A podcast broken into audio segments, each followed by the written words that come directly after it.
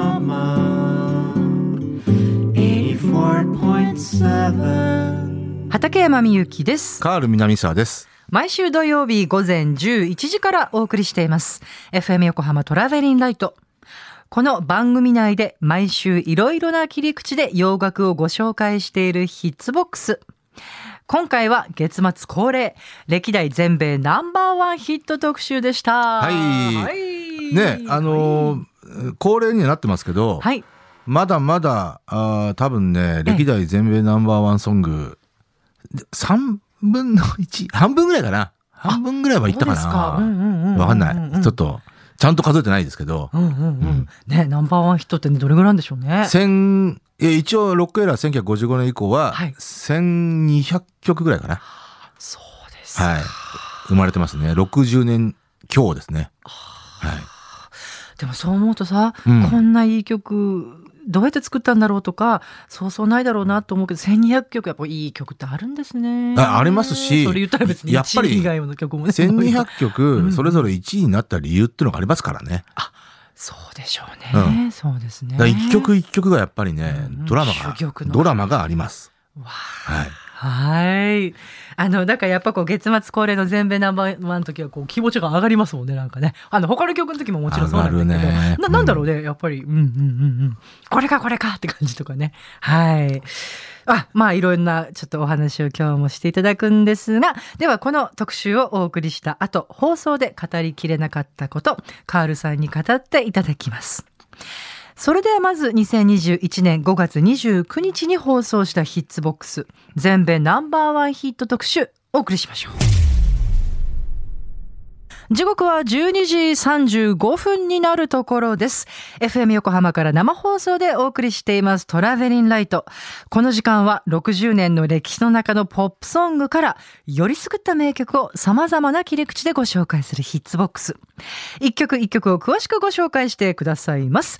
コーナーコメンテーターのカール南沢さんです。こんにちは。はい、こんにちは。カール南沢でわあす。今日もアロハシャツがよくお似合いですね。ちょっと早いかなと思って。ったんだけど、うん、でも今日ちょっとジメッとしてるから。そう、今日の7月の、あの、陽気だっていう天気予報を聞いたんでね。気温も結構上がるっていうことでもう。もうね。バシッとね、花柄の半袖シャツで。かわいい。ピンクの来ましたハイビスカスとパイナップル本ともう一個なんかピンクのおそうな花。のとか緑のな。葉っぱうんがかわいいですね。 後で写真載せましょう。 ありがとうございます。はい。いや、今日のテーマは何でしょうか、えー月末恒例の、えー歴代全米ナンバーワンソングですねイエーイ。はい。はいえー、っとね、今日ははい、ちょうど、まさしくちょうどですね、50年前、30年前、40年前の、えーナンバーワンソングをはいご紹介したいんですけど、はいえーまず、え1曲目、えーちょうど50年前、1971年。はい。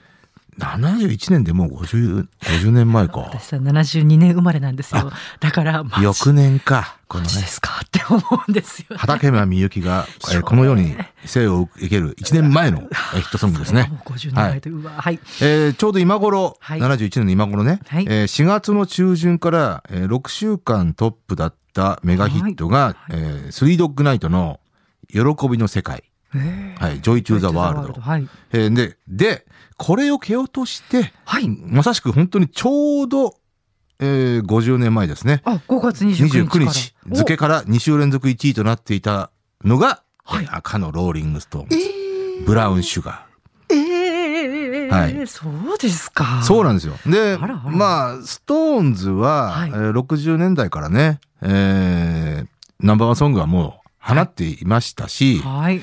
えー通算8曲の1位持ってるんですようん。そのビルボーードのヒットチャートではドね、うんうんうん。えーでこのブラウンシュガーは、はいストーンズの、えー通算6曲目の1位ですねそうですだからこの後、えっ、と、78年に、えー、あ、ここの後、アンジーがありますね。あ、アンジーも1位になアっンてジーるがんだ1位になって、えーその十。後78年にミス・ユーが1位になって、ふむふむ。まあ、今のところ最後の1位はそのミス・ユーですね。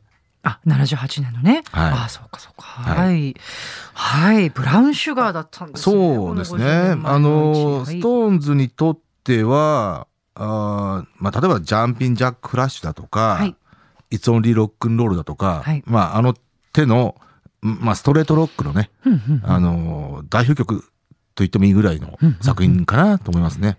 しかし全く今から聞きますけど全くこう50年前とかそういうこううんうん年代全くか感じさせない、まあ、エバーグリーンですよね。だしうんかっこいいってしびれちゃいますよね。 あまあ、もう本当に、あの、シンプルストレートなかっこよさがね、ねありますよね。聞かして聞かしてって感じですよね。うんだからまあ、アルバムはね、このアルバムは、あのーあれですね。はいステッキあれステッキフィンガーズじゃないそうそう、スティッキーフィンガーズ、例のあの、スティッキーフィンガーズねアンディ・ウォーホールのジッパージャケで有名なあ、は朝い、ねはい、えーに収録された作品です。はいはい、えーでは聞いてください。えーローリング・ストーンズで、ブラウン・シ ュガー。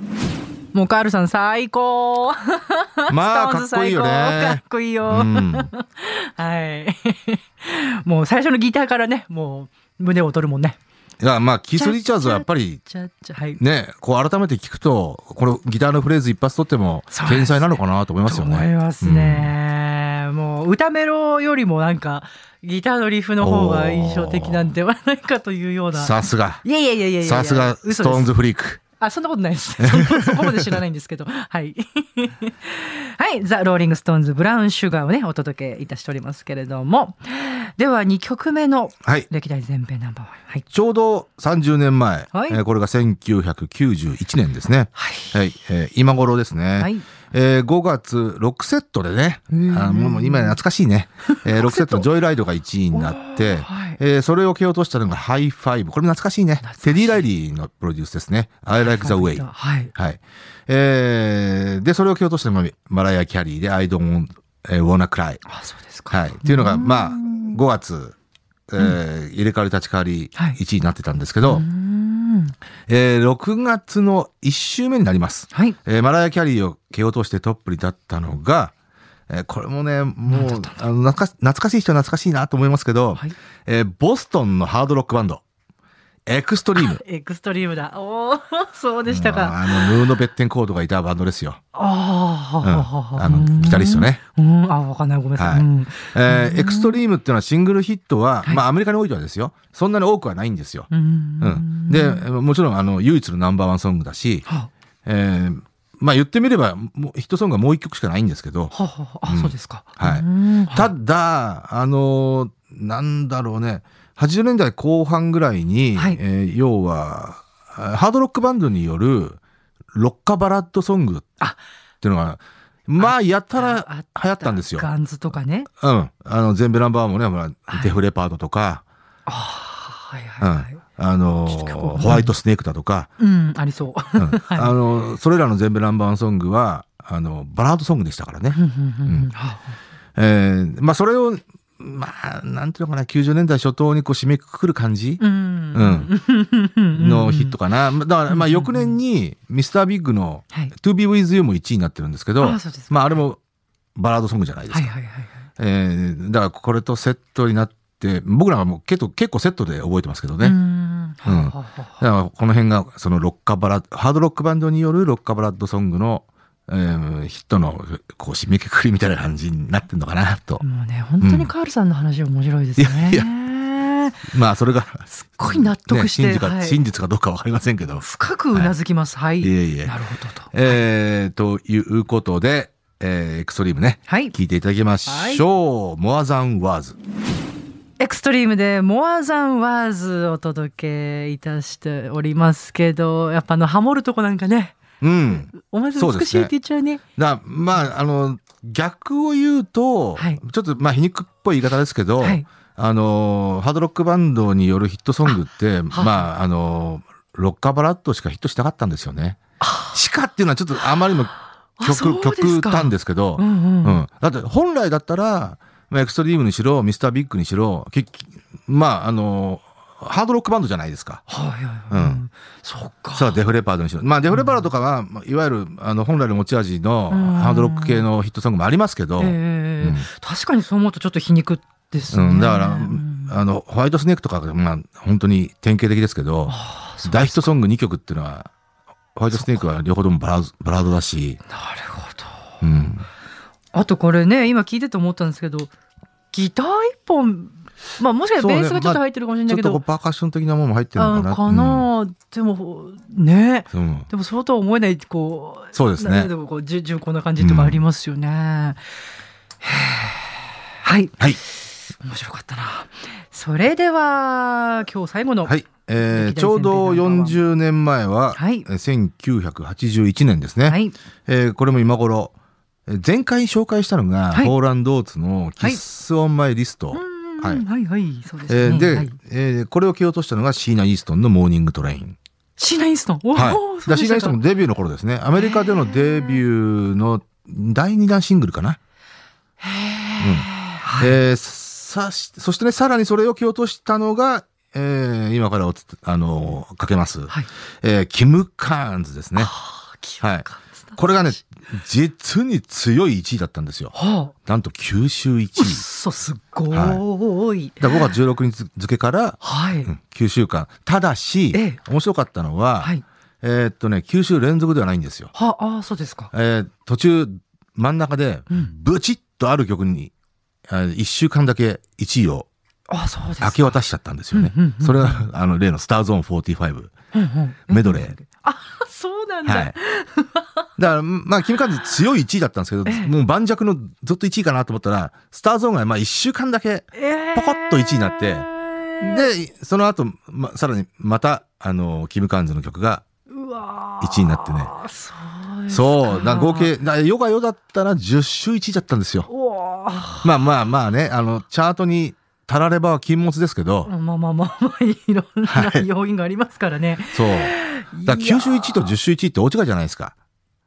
確うんかに、やっぱこう、メディアに乗るときもね。そうですうね。んうん、そうですね。そう。いだやからまあちょっと悲運だったかな思いとも。よらない刺客がいたっていうか。で、面白いのはね 面、白あいねの、これ81年ってう、ん。あの、こういう、このメガヒットがね、他にもね、2曲あったんですよ。ここの、後、だからよ要は九州1位になった時点で、あ、まあもう81年の最大ヒットだなと思ってたんですよ。うんうんそしたらその後、九州1位、もう1曲生まれて、エンドレスラブ。これはあもそうですう、か。まがいなき九州連続1位だったんですよ。わお。で、もう九州1位が2曲も生まれたよと思ったら、ええ年末に、ええフィジカル、うわオリビア・ニュートン・ジョン、10週1位。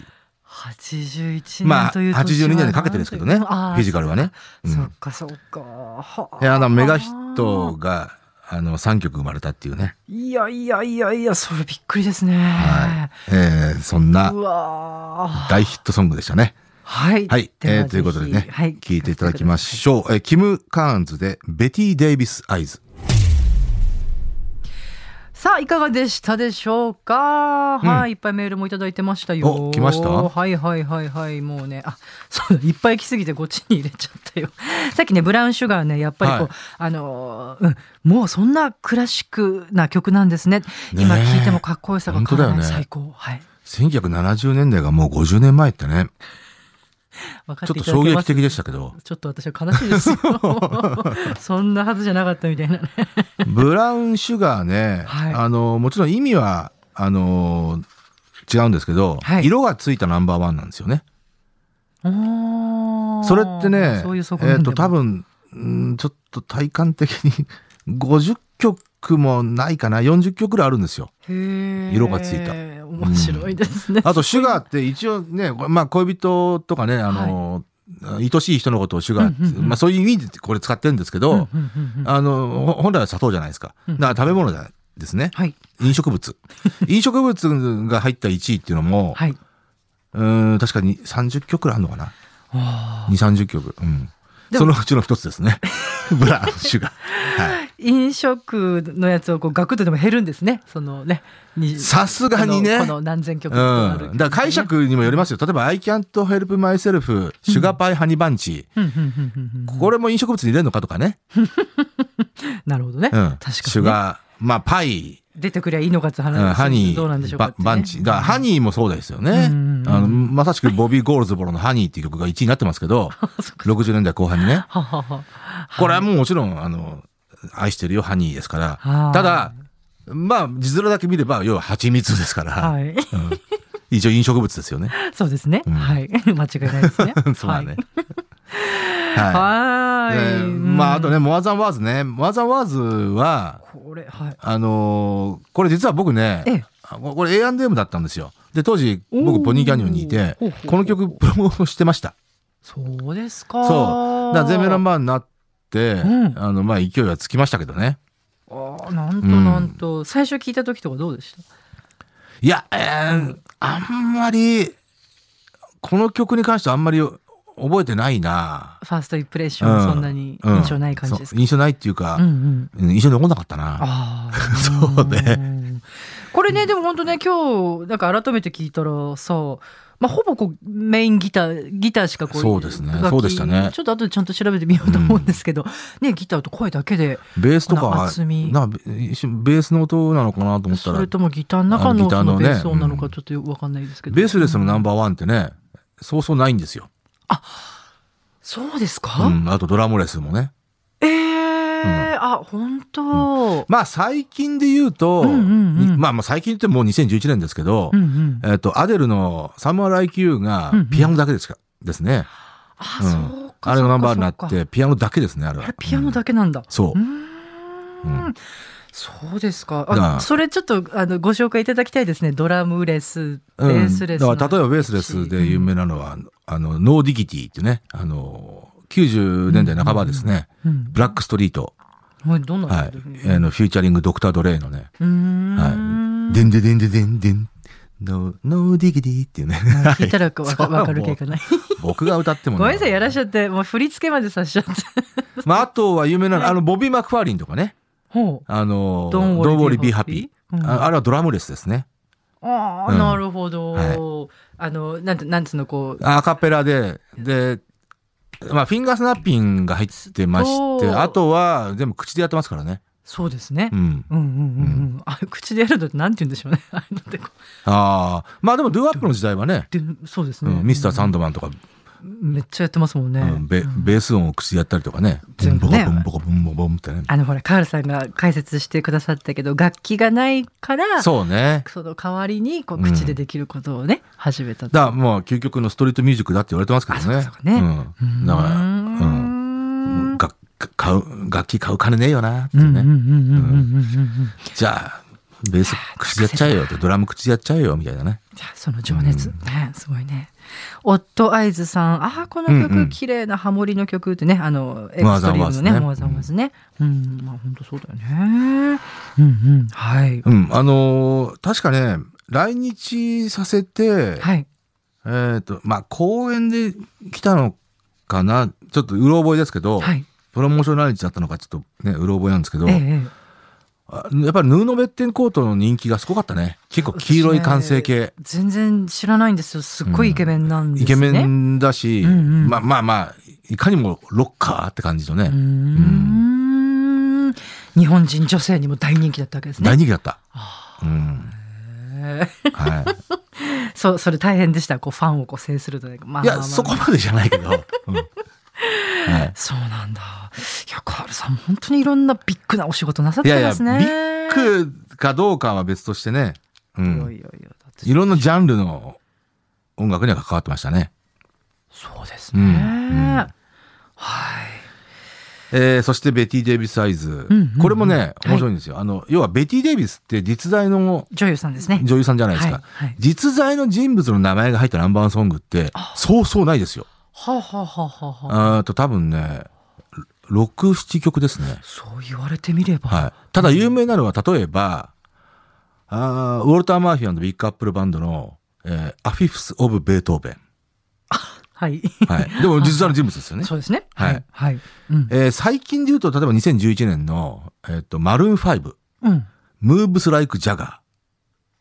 あれはね、ミック・ジャガーの。ミック・ジャガーのことですから。ああ、そうなんですか。実在の人物ですうーね。ん。あ、そうなんだまあ、あと。は、スティービー・ワンダー、サー・デューク。デューク・エリントンですね。あ、そっかそっかそっうかんそっか。はいはいはい。えっと、あとは、ファルコ。はい。ロック・ミー・アマデウス。アアマデウス、まあ、あの、モーツァルト。はい。はいはあまあ、大、大抵は、ミュージシャンですね。そうですね。うん。でしかもたあだ、のベティ・デイビスはうんうん女優さんっていうね。ねだからちょっと異色の、あとこうフルネームっていうかさ、こううんベティ・デイビス。うんね。うんさすがにね、あのー一般人の友達の名前とかそういうのないですけどね。 ベティ・デイビスはね、あの、マドンナのね、あれですよ、防具の中にも出てくるんですよ。 あの、ほら、あー名前をいっぱい言出ってくる、ジーン・ケリーとかね。出てきす。ますね。ベティ・デイビス、We Love You って言うんですよね。んそうだねそうそうそう出てね。出てくるね。い人気ですね。や、だからやっぱ、ベティ・デイビスってアメやっぱアメリカ人か。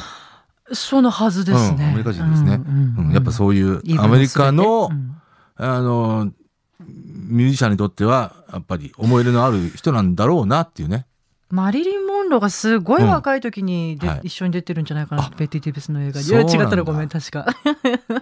だから、要はお美しいんだよね。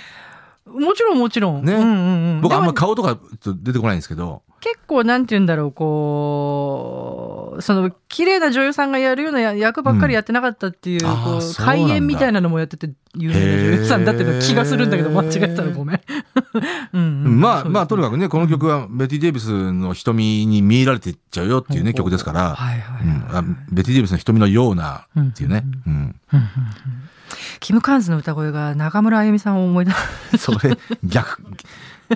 それね、あ、あ畠山さんねなんか逆ですよディレクターさん逆だね。逆ですだねよ。うあの、絶対そうだよね。んうん ごめんごめん。あの、当時で言うと、はいキム・カンズのこの、まあこの、まあまあまあハス、女性にしてはハスキーボイスなんで、あの例えばかなりボニー・タイラーですとか、ええあの、その辺を彷彿させるっていうね。うん。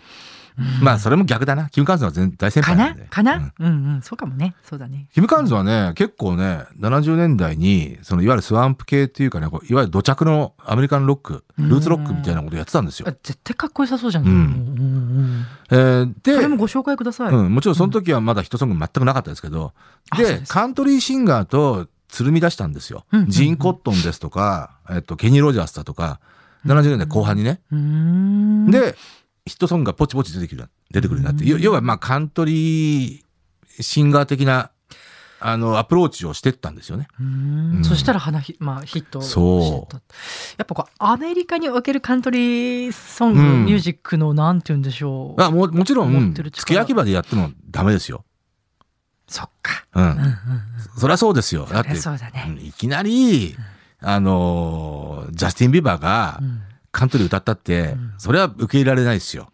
日本でも さ、やっぱこうね、演歌歌えるもんじゃないもんね、なかなかね。演や歌っぱマインドの問歌手よ題だし、うに。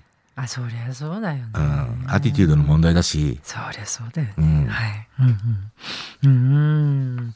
でもすごい、九九えーまあ九州連続じゃないですけど、まあ九州一位。そうね。音って面白いよね。でもね、一周だけぶった切るようにし、かもあの曲にみたいな。そう、スターズオン45。で ね、そういうパターンって、あの、たまにあるんですよ。はあのね、あれがそうだったね。マラヤ・キャリーのあ、はい。 We Belong Together。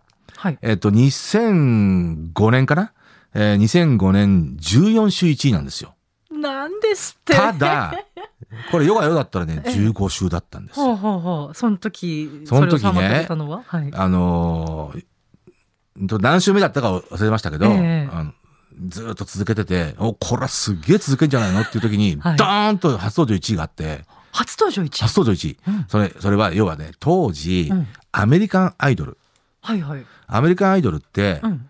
えっと、年一で優勝者が決まるんですよ。うんうんうん。で、優勝者が決まったらね、まあもちろん事前からもう仕込んでたんだろうけど、うんうんうん。 CD シングルを急遽出すんですよ。うんうんうんうんそうするそうするとね、毎年で2002年ぐらい、ケリー・クラクソン以降、えーっと、毎年、あの、その、さ確か5月とか6月ぐらいなんですよねう。んうんうんそれが決まるのは。で、バーンと1位になるんですよ。なるほど。要はやっぱり、あまりにも話題のテレビ番組だし、やっぱ1年間ずっと応援してるわけですよねはいはい。で、それでようやく優勝したっていうね。ええその人が CD をリリースしたっていうんで、えっ、と、例えば、えっ、と、ファンテージアですとか、キャリー・アンダーウッドだとか、うん要はケリー・クラスクソン以降、優勝者全部1位になってるんですよ。そうだったんだ。で、確かね、この年は、マイリー・フサイァラスとンか。テージ、あ、ワイワイリーはアメリカアイドル関係ないですね。あれディズニーやるか。そあう。ちょああとは、あの、マイリー・サイラスはあれですね、あの、ハンナ・モンタラあんなもんだうあんはいそうか全然知らないです。すいまそっちのテレビドラマ系ですねせん。はあはあはあそっかそっか。はいでもだからね、ちょっと誰だったか忘れましたけど、うんクレイエイケンとか、まああの辺かなごめん。もう今や忘れ全然わかんない忘れちゃってる。クレクレイエイケンだって1位持ってますからね、要は。初登場1位の。はあはあはうあまあん、でもそそのアメリカンアイドルのそえーシンガーう。がバーンとにうん初登場1位になって、持ってかれたという。で、また翌翌週、バラエが復活してるんですけど、ああじゃあそのちょっと時期が違ってたらリリース時期が違そっう、た。だかららねう、んヨガだったら15週1位だったんですよ。で、その時点ではす、ごいなあの2005年の時点ではう、ん最高1位って16週だったんですけど、はあは2番目が14週1位だったんですよ。あはあはあはあだからもしかしたら単独2位になれたかもしれない。なるほどね。んそう。15週1位だった。1前位だもった聞い。たかもしれないけど、うん16週1位なのは誰でしたまっあ、けまあ、マライキャリーなんですけどね。ワンスイあートれ、デイ。そうだっけそうそうなのワンスイートデイ。うわーだから自分の記録を、すごすぎるうんままあ、マライア・キャリーボーイス・トゥ・ベンね。あうんーそうで、16週は、あの、2018年にも、えーデスパシート。あ、2017年だったかな。まあ、まあ、あの、3、4年前ですうね。んあのーデスパシートって、あえっと、ルイス・フォンシー、フューチャリング、ダディ・ヤンキージャスティン・ビーバー。あの、デスパシートが16週1位だったんですよ。だからその時点では すげえ、最長の1位はマライア・キャリーとルイス・フォンシへーなんだけどうんうんうんうんー。一昨年、うんうん2019う年、ん19週1位が生まれて、あれあれ誰だっけ誰だっけ誰だっけリルナズ X、あそうフューチャリング、ビリー・レイ・サイラス。まさかまさかねまさかまさかですよ。まあ、あれれはだかうらん、あの、毎週毎週ビルボードチャートを見ていて、ままあ、10週を超えたあたりでえ、ええっと思う思うわけですよ。うんで、14週ぐらいで、マジと思うわけですよ。うんで、まさか。まさかままささかか16週いっちゃう16のを抜くで、15週、16週まで行って、さすがにもう、ビルボードも、ビルナーズ X ごと きに、16週以上の1位、16週を超える1位を与えないだろうと思ってたんですよ。だからあ10、ー要は大記録で終わるのかなと思ったんです よじゅ。うんそしたら17週1位いっちゃって、いっちゃったねうわマジかよと思ってね。で、18、19まで行ったんですよ。あーちょちょちょちょ19週1位ですよ。ちょちょちょあのー、4ヶ月、およそ4ヶ月、1位を独占したわけですよ。そうでしたねそういうことですね一つの曲が。はあなんてこったいや、はい。で、今のところそれが最長不当距離ですね。そっかそっか、はいうーん。うん。来週かけてみようかリルいや、リルナーズ X でも、当時結構かけたよね。番組でなんねか。23回ぐらいかけてて、うんまあまああれもほらやっぱり1位になる魅力があってなんか聞きたくなるまあね、まあ一応 TikTok がきっかけで火がついたって言われて、そう途でしたねそうで中で、要はビリー・デイ・サイレスを、はいあの、フィーチャリングさせて、えええええっと、要は1位を盤石にしてたんですね。そんな感じでしたね、うん。うん、うんうんそうですねまあ、やっぱあの時点でビリー・レイ・サイラスをフィーチャリングさせるって絶妙な人選だなと思いましたよ。そうだあの曲でね。うんまあちょっと、ちょっと私はよくわかんないけど、そこら辺のあれは。うん。うん。ややっぱ、およそ30年間ヒットチャートから遠ざかっていたんですけど、んあ要は30年前。それこそほら、マイリーのお父さんでしょお父さんお父さん。うう90年前後にうん、やっぱトップ10ヒット1曲持ってるんですけど、あ、そうなんですか。うんやっぱ、うんどっちかっていうと、あの、アメリカが生んだ、オラオラか国の、あの、ロックスターだぜ、みたいな感じの人だったんで、おーそううんうーんいや、しかし、マライア・キャキャリーの話もすごい な。ああ、やっぱ、そうか、そうか。その2005年のうんマライア・キャリーの We Belong Together を一周だけぶっちぎったのええが、キャリーウッドだ。うんんさっき出ましたね。キャリーウッド。あ、ごめんなさい、全然わかんないです。うーんえーっとね、曲名が何だったっけな。あ、Inside Your Head。 Inside Your Head。ヘブンか。あ Heaven あ、そうそうそうそう。でね、はい毎年僕ね、あの、そうね、それね、よろしく思ってなかったんですよ。うんその前年が、アッシャーのバーンだったんですよ、被害者が。あ、そうなアのシャのバーンは確かね、うんえー8週1なんですよ。えーだけど、要は不連続8週1。なるほど、なるほうんど。あ、不連続っていう言葉があるとすごいだか便ら利ですね。まあ逆に言うと、その前の1位が家だったんですけど、家が12週1位で、その時じゃなくてよかったなって本当思います。まあ家は12週1位っていうね。すごいすごい。だから逆に言うと、その年アッシャどんだけ1位取ってんだよって。その後マイブーも1位だし、えーっ、すとごす、ぎないコンフェッションパート2も1位だし、4曲1位取ってるんですよ、その年。だから2004年はね、イヤーオブアッシャー。まあ全然脇にそれましたけあ、ども。そうですか。その時のバーンをぶっちぎった1位も、そのアメリカンアイドルなんですよ。それが、ファンテージアかな。うーん。いや、ファンテージアその後だな。クレイ・エイケンとかう、んうんうんうんえテイラー・ヒックスとかその辺じゃないかな。全然知らなくてごめんなさい。うーん。はいはい。しかしな呆然としちゃうな。そんな大ヒットがあるんだな。ね。うんファンテージアか。ファンテージアだってあーそう。2004年はね。そうか、そうか。うーんそうなんですいよやいやいやいやいいやいやいや、というね、はいえーキこム・とカでしーンたズ。のフレンズが九州1位からの話でしたね。うん。うんうん。はい。ということで、あうん、あはい。まあまあそうだねあ、いいっすよ。いや、あ補足を言うと、一応ね、今日、うん。さっき、あのー連なん続、か連続は1位で最強、最長不当記録19週ですよね。だから 1,、一うん一曲がずっと、あの、はい連続ではい1位を独占したのは、最高記録が19週なんですけど、一1アーティストがはい。連続で1位を独占した、はい。のがはい。実は26週なんですよ。ん何何どういうことあ1アーティストが。うんうんあのリルダーズ X の場合はあ曲じゃなく1曲でしょうんうん。 ?1 アーティストが。はあはあはあだからそれはね、2曲なんですよ。おーっと。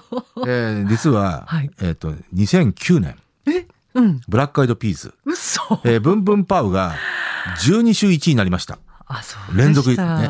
で、うんすかさず、うん同じアーティストのブラックアイドピースが、はいブンブンパウが落ちたと思ったら、はいアイガッタフィーリングが1位になったんですよ。あ、そうでしたその時点で、要は、同一アーティストの1位のバトンタッチって言って、これもまた、なかなかない記録なんですけど、はあはあ。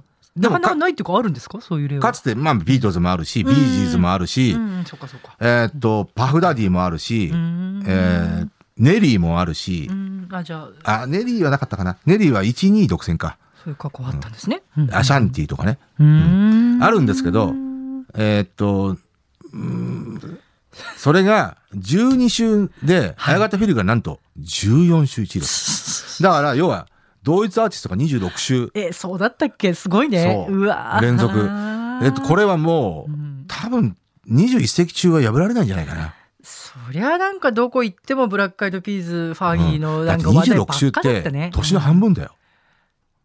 うわすごい、ね。 26週、同じアーティストがずーっと1位なんですよ。本当だ。だからもう、他のアーティストやったらねえよって感じだよね。うん。まあどうしても影がね、うん薄くなっちゃう。この時期に新曲出してもねえみたいなね。それはあったかも。へえ。はい。まあ、一応それ補足の、すごい記録ですね。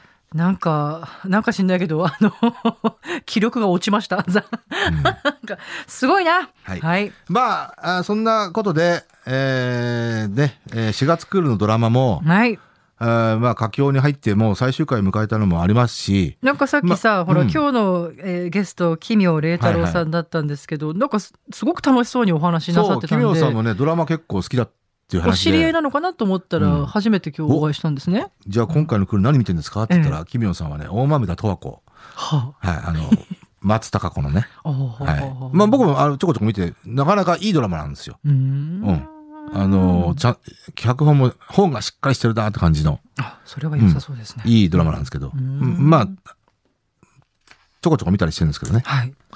女優さえーん、女優さんは大丈夫ですかあまあのあ、あのね、年それでね年の、ようこのはい1週間で、はい。えーっと、まあまあ、あの、詳しい話は来週、のんちゃ んと。のんちゃん、今日も書いちゃったもんね。この1週間でね、ちょっとね、はいあの、コーヒーいかがでしょうかって、あの、中村智也か、はえー主役のね、最終回があったんですけあ。ど、はもう僕ね、大号泣しちゃいまして。あ。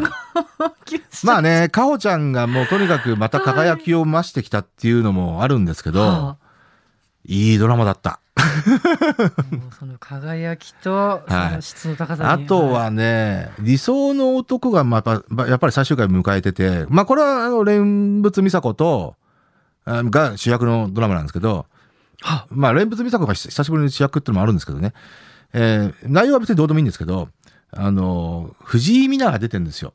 で、あはい藤井美奈がやっぱり、ね、僕はもうこれ毎週見てて、みんなスタッフも首かしげてあまりにもいい。